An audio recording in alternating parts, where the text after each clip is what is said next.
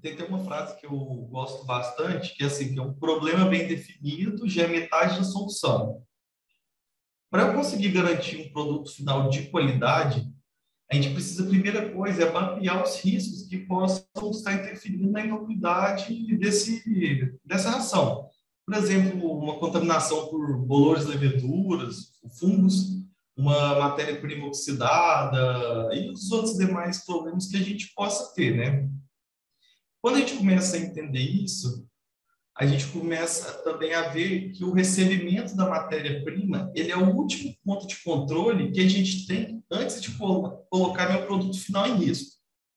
Porque uma vez que eu já recebi esse produto, eu dei um ok para a entrada dele na, no meu processo produtivo, estando fora de especificação, todas as demais etapas, aditivos, ferramentas, estratégias que se possa utilizar, ela serve apenas para minimizar os danos dessa matéria-prima que foi é, aceita de uma maneira não correta.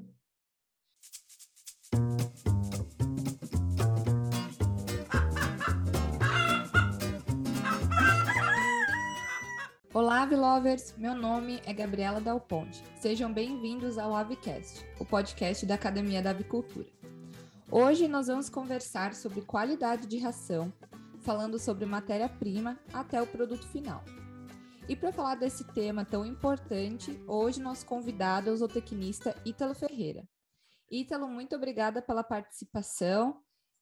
Muito obrigado, Gabriela, vocês pelo convite, pela oportunidade. Acho que é um, um tema bem bem atual, né? Essa, a importância da qualidade dentro do nosso processo produtivo, nesse momento que a gente vem uma alta de custo, instabilidade na produção, então cada vez mais a gente otimizar nossos processos, otimizar nossos investimentos.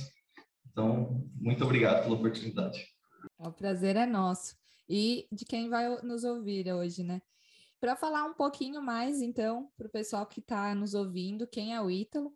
Ele é formado em zootecnia pela Universidade Federal de Lavras, trabalhou com gestão de qualidade e formulação em fábricas de ração. Também já trabalhou na área técnica, na parte de aditivos tecnológicos para a agroindústria, e atualmente ela, ele atua como gerente de produto na BTA Aditivos.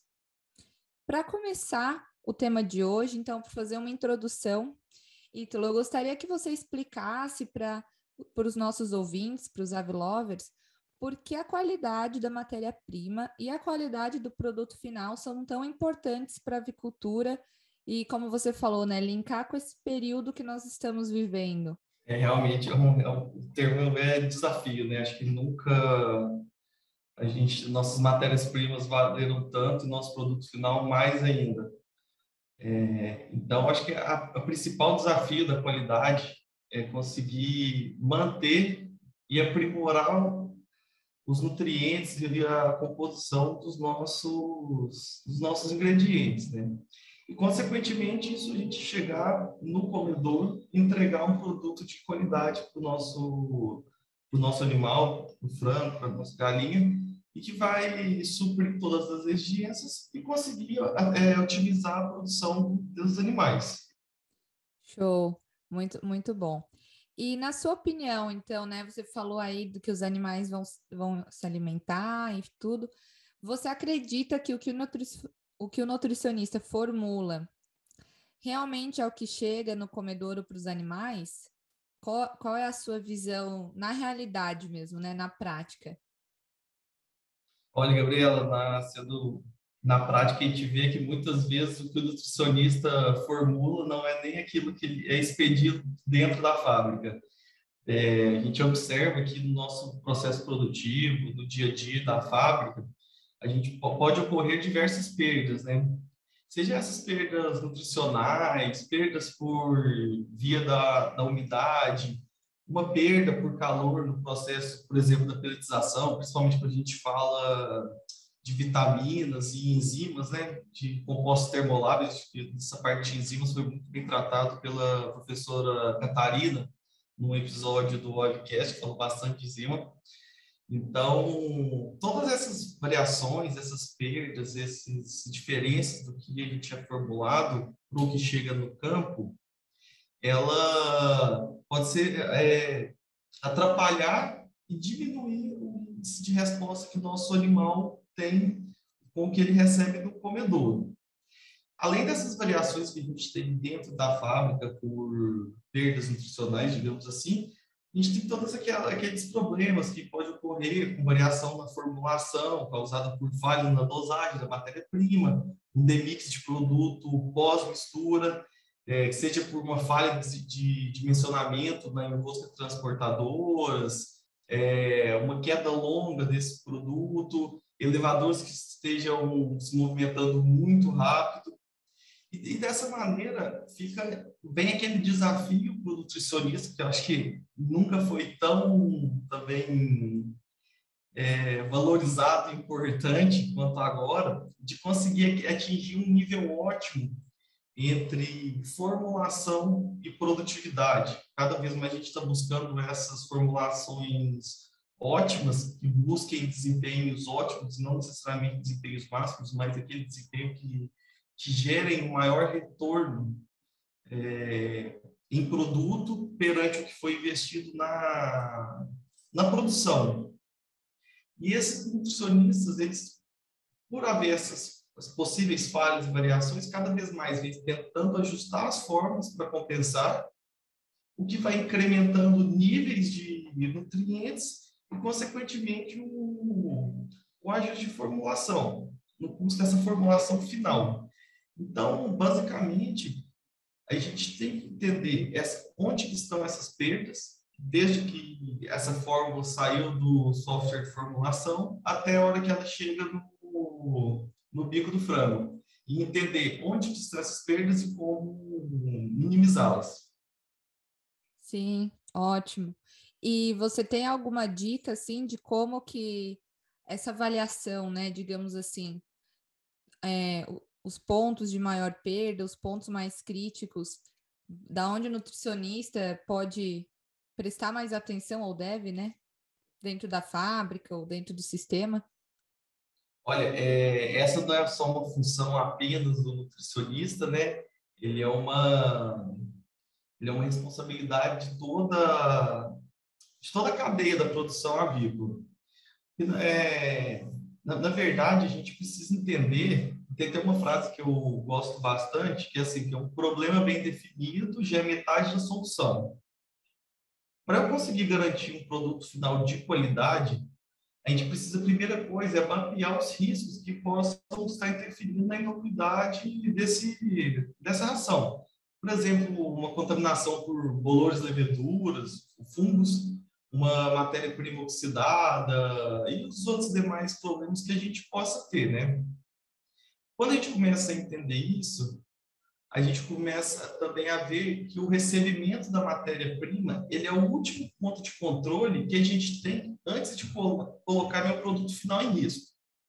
Porque uma vez que eu já recebi esse produto, eu dei um ok para a entrada dele na, no meu processo produtivo, estando fora de especificação, todas as demais etapas, aditivos, ferramentas, estratégias que se possa utilizar, ela serve apenas para minimizar os danos dessa matéria-prima que foi é, aceita de uma maneira não correta. Com isso, então, quando a gente começa a entender sobre esse mapeamento, sobre o controle de entrada de matéria-prima, a gente começa, então, a traçar um procedimento de coleta, análise e controle baseado nos parâmetros que a gente disse aqui, ofereça o maior risco no meu processo produtivo. Esses parâmetros, é, ele vem muito em cima do histórico da fábrica, da, da unidade de produção, histórico de fornecedores, assim como na troca de informações que a gente, que a gente tem é, com os demais com as demais empresas que estão no mercado, com os nossos colegas, então, a gente consegue entendendo para onde está caminhando os riscos e a gente ir atualizando, né? Porque uma vez que a gente tem uma variação muito rápida de formulações, ingredientes que são utilizados, essas coletas, esses procedimentos de análise, eles também têm que ser atualizados e constantemente revistos. Porém, mesmo que a gente tenha um controle, uma atualização, a gente está a gente tá aberto a ocorrer falhas que ainda não foram previstas no nosso mapa de risco.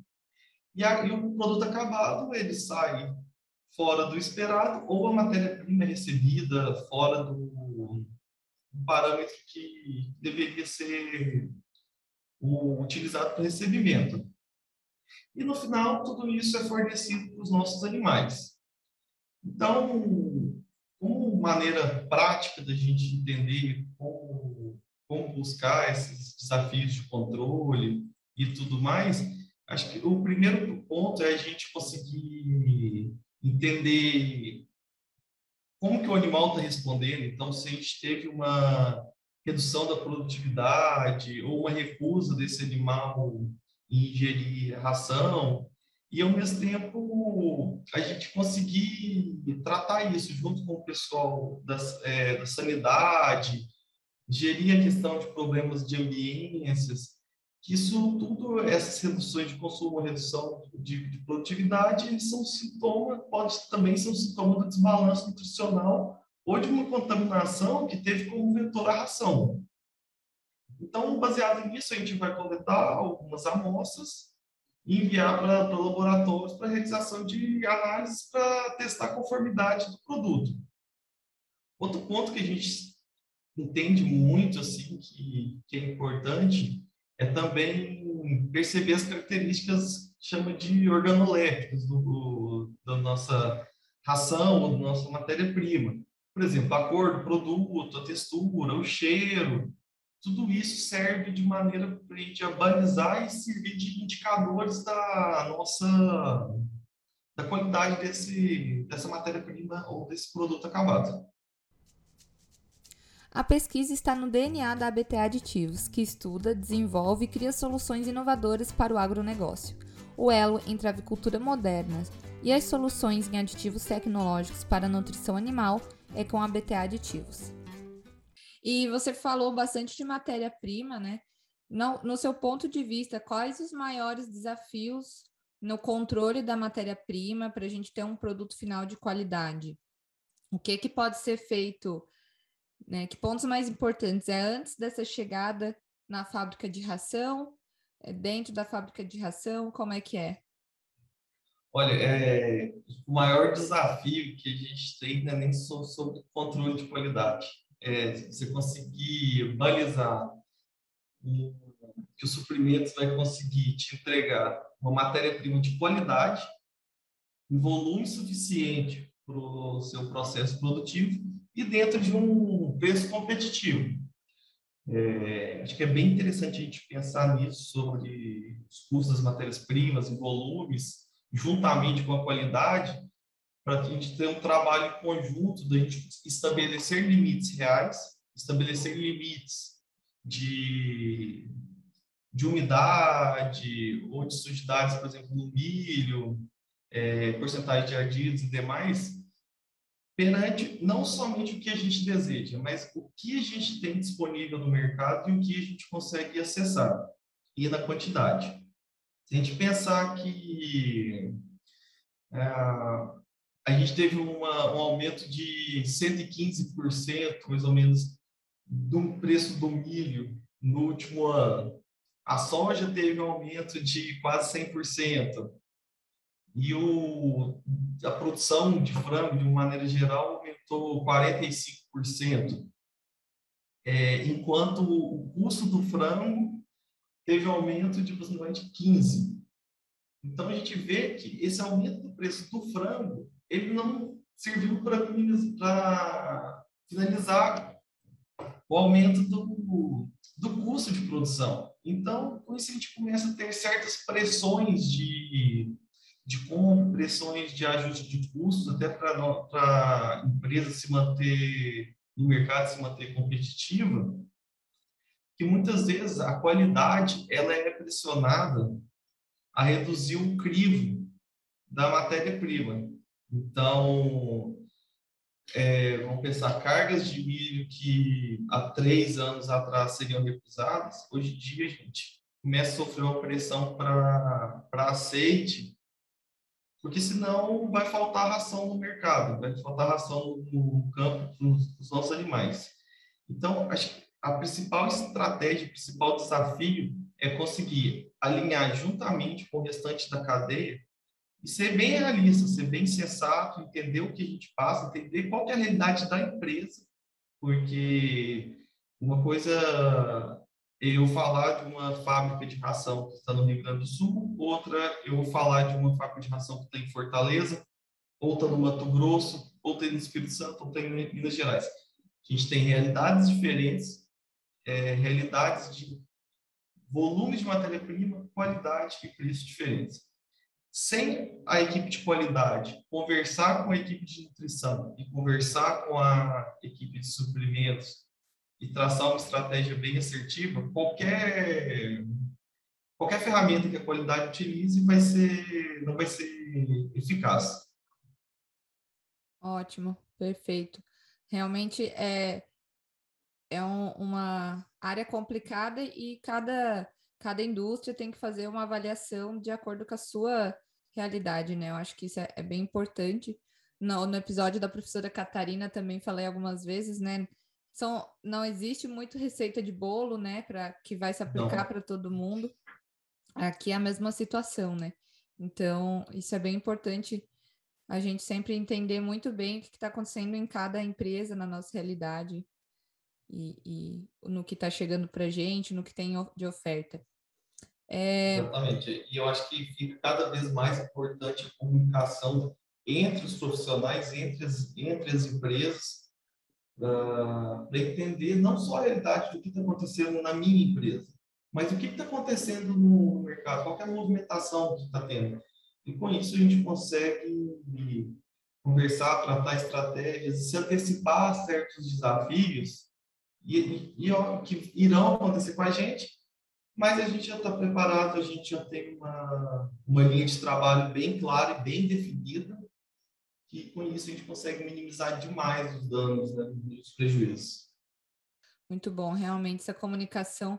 Teve um episódio também lá do começo que a gente fez com a Elizabeth Santin, que, que ela falou muito isso também, de comunicação, de trabalhar em conjunto, é, ver os problemas como um filme, né? Não só com fotos, senão a gente não sabe o que, que aconteceu lá atrás para estar tá, né, para aquele problema que está aparecendo agora. Às vezes foi lá atrás a, a, o que originou, digamos assim. E realmente, eu acho que isso, na verdade, dá para linkar bastante com a próxima pergunta que eu tenho para você, que é sobre crescimento fúngico. Você comentou também um pouco antes. É, e essa questão é um problema que é bem temido, né, por pelos nutricionistas, pelos veterinários, pelo pessoal também que está lá no campo.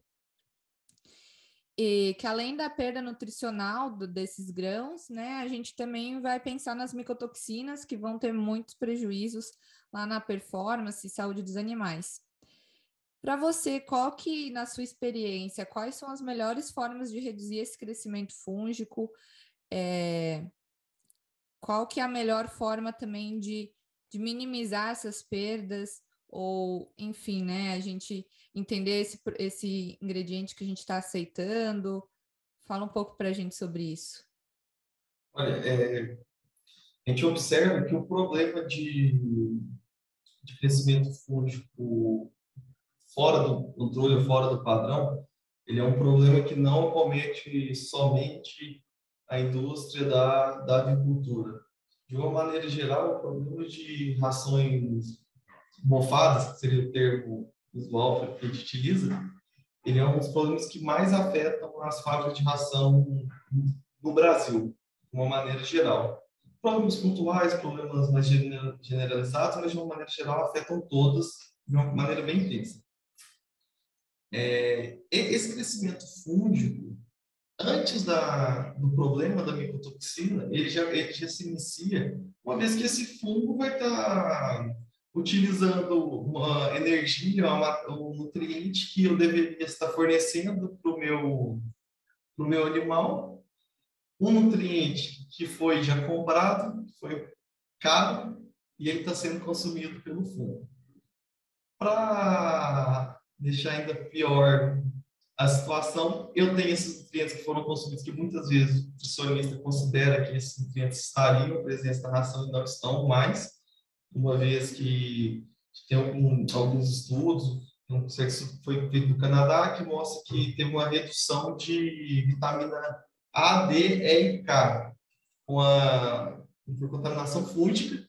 Então, essas vitaminas presentes na ração já vão reduzir. A tiamina é, tem uma redução de quase 50% no, no valor. Então, tudo isso vai reduzir os índices nutricionais da minha ração que eu tinha previsto.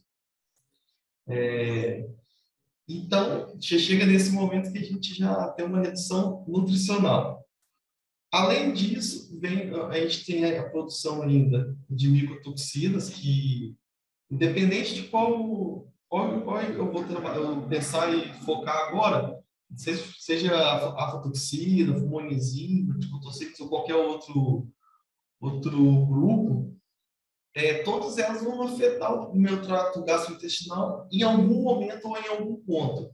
Seja ele uma hepatopatia, uma ou da moela, um, uma hemorragia intestinal, todas elas vão causar algum tipo de, de problema gastrointestinal e, consequentemente, minha capacidade, a capacidade digestiva que os meus animais vão ter é, no campo.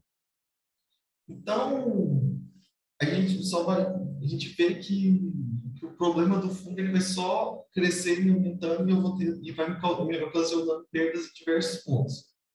Porém, quando eu já tenho uma, uma matéria-prima, um produto semi pronto, que já está contaminado, eu não tenho outra saída a não ser lançar mão, de uma diluição dele em, matérias-primas ou produtos que não estão contaminados, buscando ter uma redução da minha, da minha contagem média de, de micotoxinas, e aplicação de algum tipo de componente, algum tipo de aditivo que minimize o efeito das micotoxinas. É, por exemplo, os mais utilizados, um absorvente. Porém, isso é uma estratégia que a gente só deve ser utilizado como, como último, último passo. O principal, a, a estratégia, a maneira e a mais fácil que a gente possa trabalhar é novamente o que a gente já falou antes do controle da minha matéria-prima. Basicamente, eu fazer um controle de umidade atividade de água na matéria-prima que eu estou colocando para dentro da minha fábrica. É um ponto de, de importância, é onde eu realmente consigo controlar minha, meu crescimento fúngico. Depois disso, eu vou ter uma, um controle desse processo e de armazenamento. Então, eu trabalhar com uma com silos bem vedados, silos ventilados, controle de temperatura, controle de, de contagem de bolores, leveduras, durante o armazenamento até no momento de se utilizar, uma vez que tem muitas fábricas que conseguem comprar um volume muito grande, por exemplo, de milho, que vai estocar e vai utilizar nos próximos seis meses. Então, a entrada dessa matéria-prima ela é muito importante e é um, um, ponto que eu vou conseguir controlar minha contaminação e ao mesmo tempo algo que a gente vem, vem se tornando bem bem comum está ganhando recorrência é a utilização de algum tipo de aditivo, por exemplo, antifúngico, já no recebimento da minha matéria-prima, quando eu entendo, quando eu percebo, quando eu prevejo esse risco de contaminação. Então, já no recebimento, o milho que vai ser armazenado, seja com uma contagem alta ou que vai ser armazenado por muito tempo, eu adiciono antifúngico ou um produto para controlar crescimento e com isso eu ganho também segurança. Então, basicamente, as duas maneiras que a gente tem de trabalhar seria ou com a aplicação de, um antifúngico na matéria-prima ou produto acabado, ou na utilização do absorvente já quando eu encontro esse risco de micotoxinas. Sim, o absorvente é, é tá apagando só o fogo, né? Como você falou, não é a melhor opção, né? Porque pode, é, quando a gente já acredita que já teve micotoxinas, enfim. Eu acho que é importante lembrar também, né, para aqueles que estão nos ouvindo, vários estudos já mostram que é, a, várias to as toxinas, as micotoxinas, geralmente elas estão em conjunto, né? Por mais que muitas vezes a gente consiga detectar só uma, é, quando faz trabalhos mais minuciosos, dependendo das técnicas, se observa que são várias toxinas, né? Não é dificilmente o crescimento só de um, uma espécie fúngica, então é, geralmente a gente vai ter várias toxinas juntas e isso, como você falou também, é claro, vai ter, vai poder ter sintomas específicos de cada toxina, mas muitas vezes vai ter é, sintomas meio gerais, né, diminuição de desempenho e problemas do trato gastrointestinal que que a gente, às vezes, por ser doses baixas, mas de várias toxinas, não conseguimos identificar exatamente o, né, o que está acontecendo de maneira tão clara, né? É, também fazendo um link aqui, uma propaganda, a gente tem um curso na Academia da Avicultura também, que é o efeito dos ingredientes e da ração na saúde intestinal, na inflamação. Então, esse é um, foi um curso que na verdade, eu, eu gravei, que é, sobre, é o tema do meu doutorado aqui, então eu peguei todo, toda a literatura também que, que eu leio, e a gente falou realmente dessa questão de saúde intestinal e do efeito, né, dos nutrientes, porque, e ingredientes, no caso, e qualidade. Então, é um curso bem interessante para quem gosta dessa parte. Fica aí a dica, um marketingzinho aqui. Você é um avilover que tem interesse em saúde intestinal? Corre então no site da Academia da Avicultura. Nós temos um combo especial de saúde intestinal. Ele contém cinco cursos da área que é fundamental para você entender melhor a saúde intestinal. Eles são microbiota intestinal das aves, coccidiose, salmonela, efeito da dieta na inflamação intestinal e nutrição e imunidade. Além disso, esse combo sai a um preço especial. E também nós temos um curso de produção de frango sem uso de antibióticos promotores do crescimento. Corre lá no nosso site www.academiadavicultura.com.br. Hoje em nada se fala da produção animal se a gente não fala de saúde intestinal. Então, não adianta ter uma todos os processos, tudo rodando redondinho, se algum problema, em algum momento eu tenho uma falha. Então, toda aquela minha gestão de qualidade, minha, minha formulação que esteja atendendo o meu animal, tudo isso vai ser tudo jogado, vai por água abaixo quando eu tenho uma falha no, no processo de intestino desse animal, né? E quando você também falou, só voltando para as micotoxinas, é, a gente tem um fato que é, é, é interessante, porque o crescimento fúngico, quando eu penso num silo de armazenamento, seja ele de matéria-prima ou de ração, ele não, tem, não é um crescimento fúngico uniforme, que vai abranger todo o meu matéria-prima, toda a minha ração. Ele é o que se chama de efeito bolsão. Então, em algum ponto específico do meu silo, eu vou ter um crescimento fúngico, uma contaminação com micotoxinas muito alta. No restante, não. Se na hora de fazer um plano de coleta de análise eu faço ele muito pontual, eu não, eu não prevejo esse problema e, como você falou, eu tenho o efeito subclínico dessa, dessa contaminação com micotoxina, não consigo determinar o que é, só que ao mesmo tempo está impactando nos, nos índices produtivos da, da minha granja.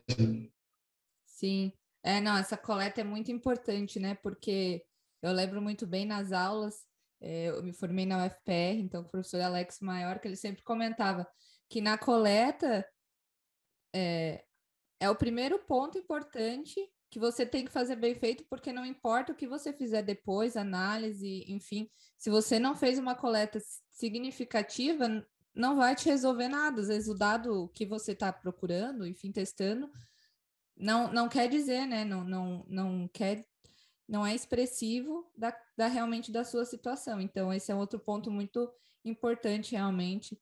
E infelizmente, com algum, essas, esses fatores como micotoxina, que são coisas, digamos que crônica, que você vai ver um resultado lá na frente, a, a ração que você precisava ter coletado está lá atrás. Então, se você não coletou naquele momento errado, você, certo? Você perdeu a sua chance, né? Porque ela já não, não, dá, não tem como voltar mais. Já foi, é. Então, realmente, é bem isso mesmo. Acho que é, como você disse, a coleta é o ponto primordial de qualquer análise, né? porque se ela não tiver representatividade, tudo, tudo dali para frente foi feito em vão.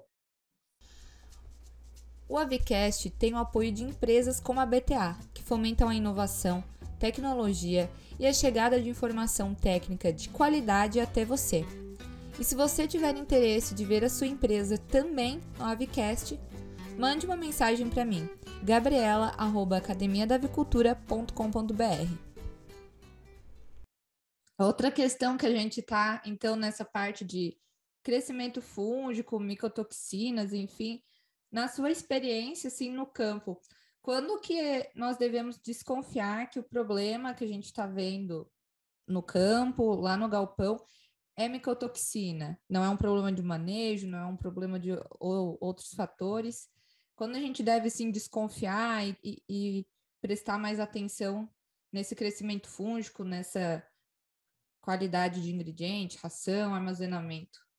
O principal é a gente prever um problema de micotoxina, ele casa, são duas vias. Uma, análise de, de, da ração que está sendo fornecida. Hoje em dia a gente tem equipamentos para testes para realização de leituras de micotoxinas, mesmo que sejam testes qualitativos que vão demonstrar uma presença de aqui nessa amostra tem 20 ppm, acima de 20 ppm, então essas análises quantitativas já pelo menos já qualitativas já demonstram que a gente tem algum problema e que são testes rápidos, não são testes caros, então podem ser utilizados testes equipamentos que realizam análises então, a gente tem bastante ferramentas para analisar isso na nação. É, ao mesmo tempo, a gente tem que utilizar bastante do, da parte do sanitarista, da, da empresa, dos veterinários que estejam presentes, através de, de, de fazer uma, uma correta avaliação do, por exemplo, um órgão que é muito atacado por micotoxina, que apresenta muita um sintoma muito grande de micotoxicose, que é o fígado. Então, entender como que esse fígado está, ele demonstra basicamente qualquer problema de saúde que esse que esse frango tenha. É, por exemplo, a aflatoxina é, um, é uma micotoxina que ataca muito intensamente o fígado. É, e tudo isso a gente começa a juntar e, e é, na verdade, qualquer problema, qualquer desafio que a gente tem ele é um quebra-cabeça. Então a gente começa a juntar peças, pequenas peças, e vai indicando um caminho. Outro ponto que a gente tem que entender: se eu tenho um galpão boa parte desses animais estão acometidos por algum problema, isso é um indício muito grande de que ou estou tendo um problema na água ou um problema na comida. Porque, basicamente, eu tenho que. Eu estou tendo uma contaminação bem dispersa dentro do meu galpão novamente a gente vai para aquilo. Como que está a questão de, de ambiência desses animais? Como que está a questão da sanidade? Se todos esses estão, estão ok, cada vez a gente vai forçando mais para o lado da, da micotoxina, que é um, é um desafio bem intenso que a gente tem hoje em dia. Ótimo, não, muito bom.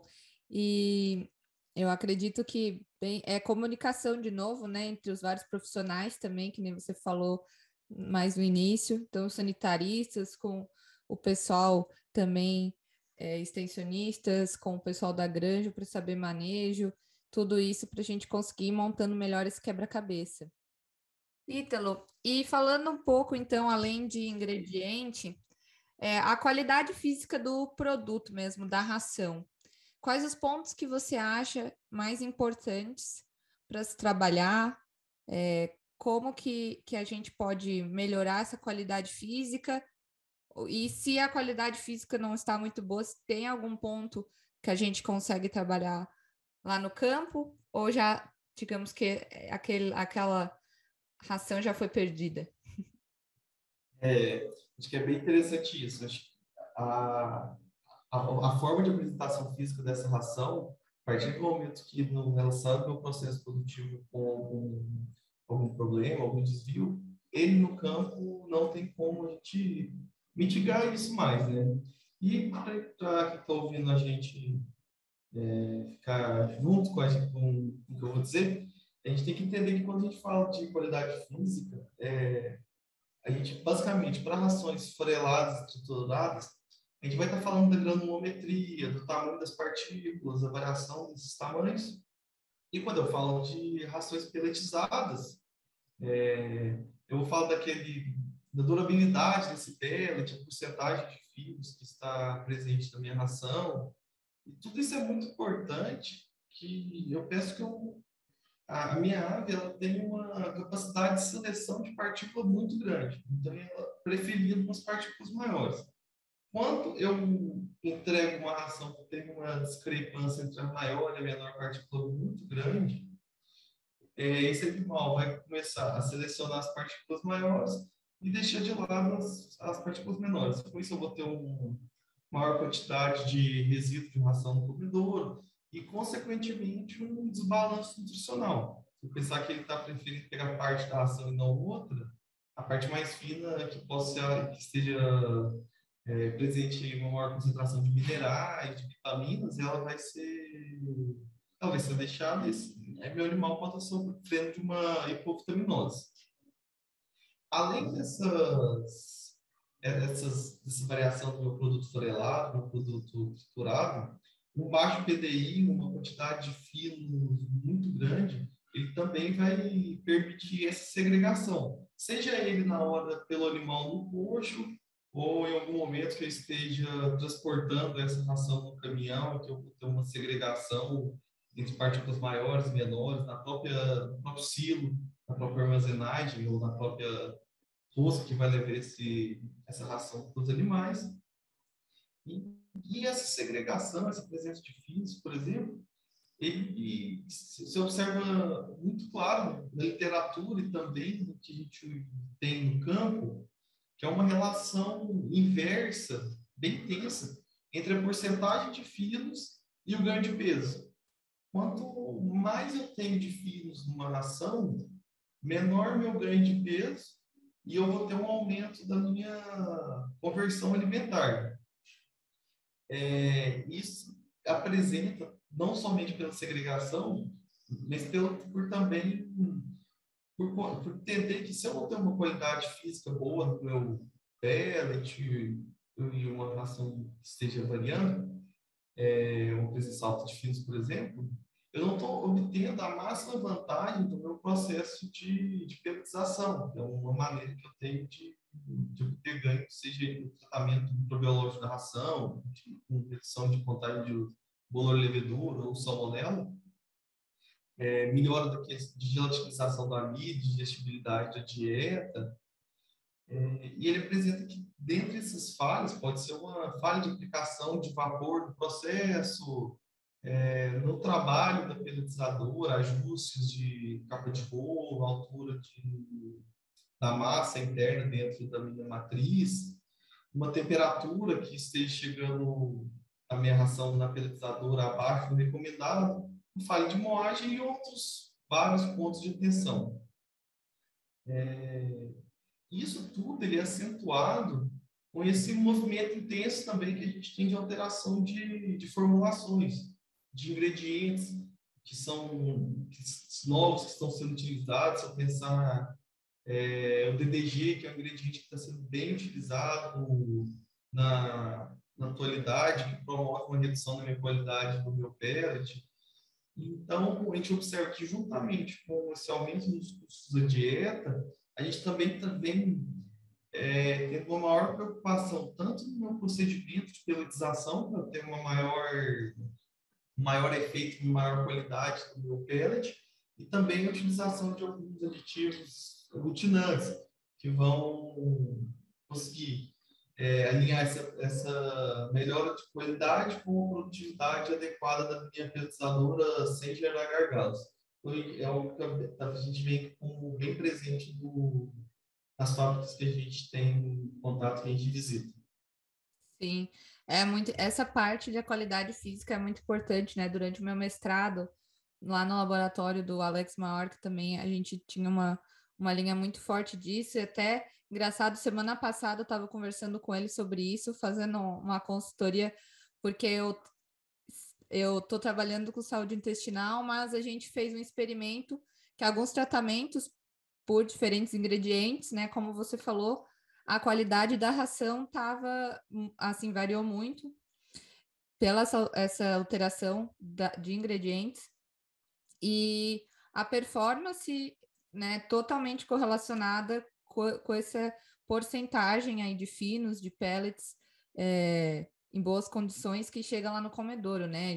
Tem muitos artigos, inclusive semana passada eu também estava olhando essa questão, que os animais vão consumir muito mais quando é, o pellets de qualidade, né? Uma ração que tá real, chega realmente pelletizada para eles, o consumo é muito maior. Fora a questão também daquela do tempo de descanso, porque como eles vão menos para o comedouro, eles acabam tendo uma energia líquida aí maior, eles conseguem aproveitar melhor, né? Gastam menos para se alimentar, digamos assim, todo esse fator. Então, é, uma, é um quesito muito importante, além do fator que a gente não sabe a, o que está no farelado e o que está no pellet, né? Porque, que nem você falou, pode ter a, a formulação pode estar tá diferente, né? No, no, farelado, às vezes a gente vai ter uma parte diferente da dieta do que é o que está no pellet. Então, ele se alimentando somente desse, desses pellets também, talvez vai ter uma essa parte nutricional que o, que o formulador lá, que o nutricionista botou na fórmula, não é o que ele tá, o animal está se alimentando, né? Volta lá naquela uma das primeiras perguntas de hoje. Então, realmente é um, uma questão muito importante que é um assunto bem, bem, bem forte, cada vez mais vem ganhando, vem ganhando mais atenção. E nessa realidade, né, de uso de ingredientes alternativos, essa questão vem, vem também, né? Então, porque usando diferentes ingredientes, é, o, às vezes o que sai lá no final da pelletização ou chega no animal não é o que, que era esperado, né? Então, eu acho que, que esse fator também aí tá, tá surpreendendo algum, o, o, pessoal lá no campo e a comunicação daí, né? Para o pessoal do campo tá falando, ó, essa ração aqui tá muito farelada, agora o que, que aconteceu, né? Se é um problema só na peletização ou se também ingrediente, formulação. Exatamente, eu acho que cada vez mais a gente está tá aprendendo a usar esses ingredientes novos e é um desafio para todo mundo.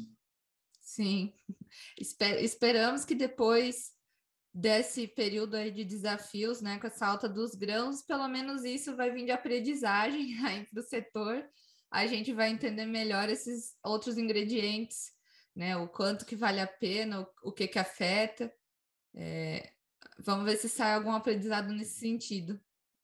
Ah, não, com certeza. Esses desafios aí já está sendo contornado, acho que com muita maestria pelo, pelos formuladores e por nutricionistas que estão trabalhando. Então, acho que com certeza a gente vai sair muito mais sábio, com um aprendizado muito grande depois desses, desse período difícil nosso. Você busca melhores resultados no desempenho do seu lote? Então conte com a BTA, que oferece tecnologias em antissalmonelas, antifúngicos, antioxidantes e uma série de aditivos que auxiliam na biosseguridade das suas aves. Outro ponto, né? Então, além das micotoxinas, nós temos, claro, outros problemas de qualidade de ração e de ingrediente. Queria que você falasse rapidamente, assim, quais os outros problemas de qualidade que você vê que é importante, que são importantes, e um pouco de como você desconfiar desses problemas de qualidade lá na, no campo também. Fora as micotoxinas, né? Fora os fungos os vários problemas de qualidade que a gente que a gente possa ter, né? Eu acho que na avicultura um dos principais que é muito muito muito investigado é a questão de salmonela na presente na ração, que é um contaminante bem intenso, não somente não falando apenas da saída da uma ração contaminada dentro da fábrica, mas também durante todo o processo, caminhão, silo, todos, todos os locais que a ração esteja passando e possa se contaminar e levar isso para os animais. Então, pensando na avicultura, salmonelose é um dos principais desafios. e dentro da fábrica, ele é um hoje em dia, de uma maneira geral, todas as fábricas têm um, um programa de controle de salmonela bem feito, bem estruturado, não tem nada mais arcaico e amador, é todo mundo muito profissional, isso acho que eu vejo uma evolução que tem muito grande. É, então, eu vou ter um trabalho bem integrado desde, novamente, da fábrica com o campo, ou desde, verdade, desde os fornecedores dessas matérias-primas até no campo. Outro, outro problema que a gente vê muito comum é uma oxidação, oxidação de, de compostos lipídicos que a gente tem desde óleos, vitaminas, que estejam presentes na ração, que esse o controle mais fácil e o mais comum que mais acontece é realmente através de análise sensorial mesmo. Você começa a perceber como a ração, a ração começa a ter um cheiro mais intenso. E a gente nunca pode descartar a experiência, a sabedoria que o produtor, que o granjeiro, aquela pessoa que está lá todo dia dentro da granja, está todo dia com os animais, todo dia mexendo nessa ração que ele tem. Eles têm uma sensibilidade para uma variação de coloração, variação de, de odor da, da ração, de granulometria, de saber se tem, a ração está fare, a ração tá farelando muito, se a ração está boa, isso é uma sensibilidade muito grande. Então, essa conversa com eles também é muito importante, porque, na verdade, porque no finalmente, quem acorda e dorme com os planos são eles. Então, eu acho que essa sabedoria de a gente escutar eles e entender o lado também é muito importante e a gente aprende muito com isso. Que legal. É, esse ponto é muito interessante mesmo, né? Eles têm. Acredito que às vezes coisas que para a gente pode passar batido, como eles estão lá todo dia e tem uma experiência enorme, é, eles podem nos passar algumas dicas, né, para a gente uh, tentar colocando aquele quebra-cabeça e, e para pensar. Realmente é muito, muito importante essa comunicação também com, com o pessoal que está lá na granja. Ítalo, eu acho que hoje era mais ou menos isso que, eu tinha, que nós tínhamos de perguntas, mas também eu queria deixar aberto se você tem algum recado para o pessoal que está nos ouvindo, que trabalha tanto na fábrica quanto o pessoal também que está no campo, em relação a, a, esses fatores de qualidade de ração, é, fica aberto agora para você uma mensagem final para quem está nos ouvindo. Falar de qualidade é, é, um tema que é muito amplo, muito extenso, então a gente conseguiria ficar aqui falando dias e dias e dias de todos os problemas, todos os controles, todos os ganhos que a gente tem com a promoção de qualidade, desde qualidade de inocuidade é, microbiológica, é, qualidade física da ação e demais, demais processos os benefícios que eu vou tendo. É, mas, assim, acho que é importante a gente começar a fomentar essa discussão de buscar ter um controle mais, mais amplo, um controle que busque entender todos os processos dentro da, da empresa. A gente vem, a gente tem um, uma uma preocupação muito grande quando, no meu caso, quando eu trabalho como aditivo dentro da fábrica, é o que você falou, não vê um problema como uma foto, vê um problema como um filme. De entender qual, qual que é esse filme, onde que está meu problema, onde que ele leva, de onde que ele vem. E com isso eu consigo traçar estratégias de maneiras mais assertivas. Porque uma ferramenta, um equipamento, um aditivo, um ingrediente, nenhum, nada deles, nenhum deles vai ser milagroso. Tudo tem que ser feito um trabalho acadêmico, um trabalho sério, um trabalho uma busca sensata de entender a causa do, do, dessa minha falha na minha gestão da qualidade e como resolver. Muitas vezes a gente vai utilizar, por exemplo, o aditivo para servir como uma maneira da gente resolver um problema de uma maneira rápida, de uma maneira eficiente, enquanto eu construo um programa de qualidade junto com o cliente, que vai minimizar os riscos e vai reduzir a chance desse, desse perigo é, ocorrer novamente. Então, dessa maneira, a gente vai construir uma, toda uma cadeia da, produção animal mais integrada, mais assertiva e sensata, e de que a gente consiga é, cada vez mais melhorar ainda o que a gente tem de otimização de resultados, otimização dos lucros da empresa, aumenta essa capacidade de produção de proteína animal, que é algo que o Brasil tem bem forte, que a gente é, agora, modéstia à parte, mas a gente da, da indústria da produção animal, a gente faz muito bem. Então, a gente vem trabalhando juntamente com os demais elos dessa cadeia de produção e de uma maneira que a gente vai conseguindo evoluir e adicionar processos, adicionar uma tecnologia que vai potencializar a produção e conseguir cada vez mais produzir mais alimento para o mundo. No mais, é, acho que é, a ideia é essa. Muito obrigado, Gabriela. E a gente fica aberto para qualquer prolongar essa conversa. Quem quiser entrar em contato com a gente no LinkedIn, acho que é o caminho mais fácil, entrar em contato. Tem o site da BTA também. Pode, por favor, mandar uma mensagem, vamos conversar mais coisas, vamos aprender mais uns com os outros e evoluir cada vez mais. Claro, é. Aqui o nosso canal a gente fala também que é, um canal de comunicação, é, a gente quer também integrar, né? Principalmente quem tem o conhecimento e passar para quem quer, quer aprender. E é sempre bom essa comunicação, a gente conseguir melhorar cada vez mais, porque a gente tem uma produção, né, que a gente sabe o que a gente está fazendo na maioria das vezes.